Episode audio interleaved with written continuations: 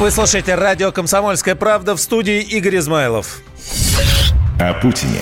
Владимир Путин обвинил украинские власти в торговле русофобией. Как заявил российский президент в интервью агентству ТАСС в рамках проекта «20 вопросов Владимиру Путину», сотрудничество Москвы и Киева невыгодно, невыгодно многим странам, так как создает им глобального конкурента.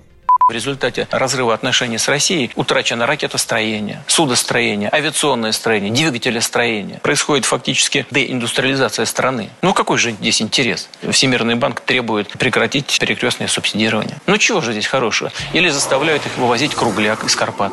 Скоро Карпаты все лысые будут. А зачем это делать? Когда мы, объединяя усилия, многократно повышаем свои конкурентные преимущества. Ну зачем же этого было лишаться? Ради чего? Потому что те, кто добрался до власти в Украине, они преследовали личный интерес. А в чем они заключаются? Даже не больше заработать денег за счет ограбления украинского народа, а сохранить то, что награблено до сих пор. Вот в чем главная задача. Бабки-то где, извините за моетон? Денежки где? В заграничных банках. Что нужно делать для этого? Показать, что они служат тем, у кого эти деньги лежат. Единственное, чем они сейчас торгуют, это русофобия. Потому что кому-то нравится разделять Украину и Россию. Потому что любое объединение России и Украины, их возможностей, конкурентных преимуществ, это создание конкурентов, глобального конкурента в Европе и в мире. Никто этого не хочет. Поэтому будут делать все, чтобы нас растаскивать. Владимир Путин также не теряет надежды договориться с Владимиром Зеленским об улучшении отношений между двумя странами. Надежда умирает последняя. Есть. Но, к сожалению, вот он приехал из Парижа и начал говорить о том, что нужно пересматривать Минские соглашения. Это вызывает вопросы. Но, тем не менее, мы смогли договориться вот об обмене удерживаемых лиц. Смогли сейчас договориться по газу. Президент также поспорил с журналистом агентства ТАСС. Речь пошла об ударении в слове «украинцы». Андрей Иванденко поправил Владимира Путина, который произнес это слово с ударением на второй слог – «украинцы». В ответ Путин настоял на своем варианте произношения и пояснил, почему именно так до 11, 12, 13 века у нас не было никакой разницы в языке. И только в результате полонизации та часть украинцев, которая жила на территории, находившейся под властью Речи Посполитой, только где-то, по-моему, в 16 веке появились первые языковые различия. Вообще украинцами называли людей, которые жили... Украинцами. Украинцами. Украинцами. Украинцами. Называли людей, которые жили на рубежах российского государства. Украинцы были в Обскове. Украинцами называли тех, которые защищали с юга от набегов крымского хана. На Урале. Кругом были украинцы. У нас не было никаких языковых различий. Больше того, до 14-15 века даже тех людей, восточных славян, которые проживали на территории Речи Посполитой и в московском государстве, и в Польше, называли русскими не делили. Чтобы нам говорить про сегодняшнее и про завтрашнее, нужно знать историю. Нужно знать, кто мы такие, откуда мы родом, что нас объединяет. Нас объединяет... Сейчас много разъединяет. Много разъединяет. Нужно не забывать про то, что нас объединяет. И не разрушать того, что есть. Ну, скажем, вот в церкви. Зачем нужно было разрушать единство Русской Православной Церкви?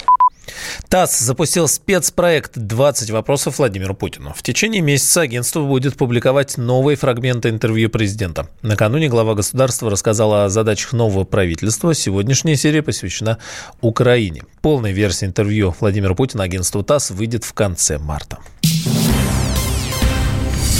Хроники коронавируса.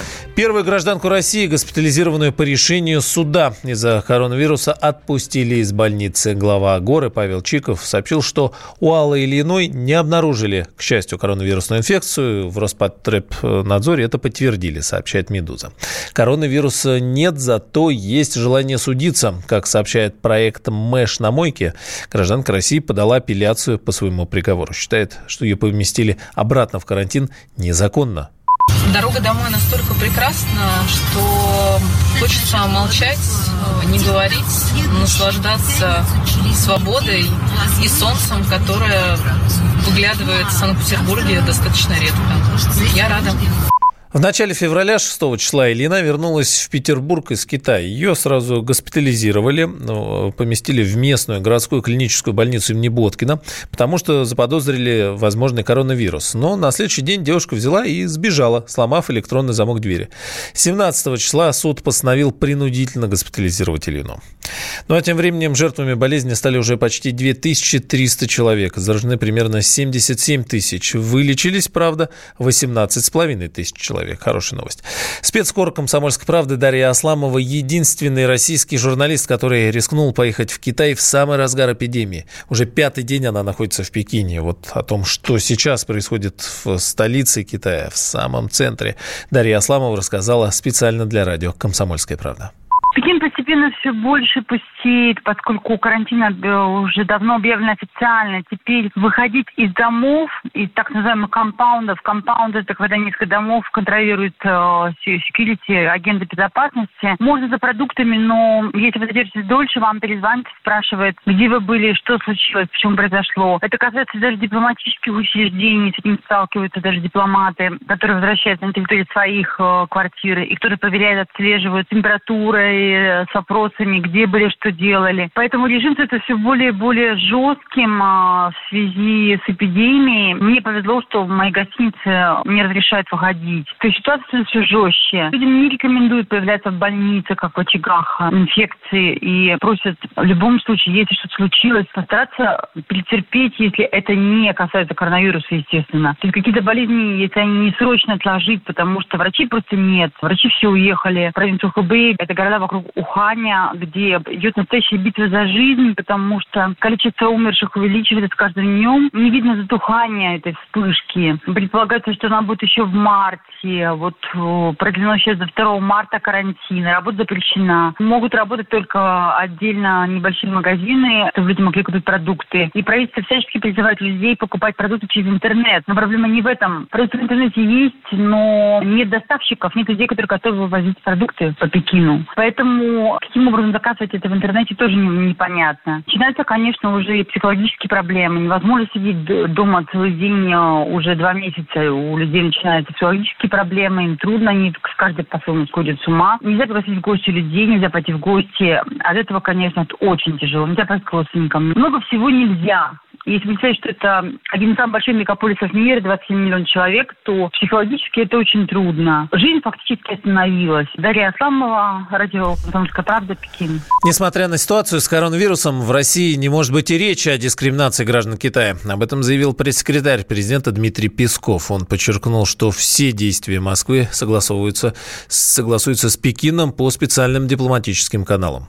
Меры, конечно, должны приниматься, и относительно конкретного состава этих мер, конечно, лучше поинтересоваться в штабе все-таки, в правительстве. Но здесь, конечно, однозначно можно сказать, что мы дорожим нашими отношениями с Китайской Народной Республикой. Все действия согласовываются с китайцами, они ставятся, китайское руководство ставится в известность по дипломатическим каналам. Безусловно, мы абсолютно солидарны нашими китайскими друзьями в этот нелегкий для Китая момент. Вы знаете, что и, и помощь оказывается, адресуется все время китайцам предложение об оказании другой помощи, возможно, которая может быть им необходима. Поэтому, конечно, не может идти речи о том, чтобы предпринимались какие-то действия дискриминационного характера. Но еще раз повторюсь, все равно, скажем так, меры должны приниматься. И главная задача – это возможности оградить россиян и нашу страну от проникновения коронавируса.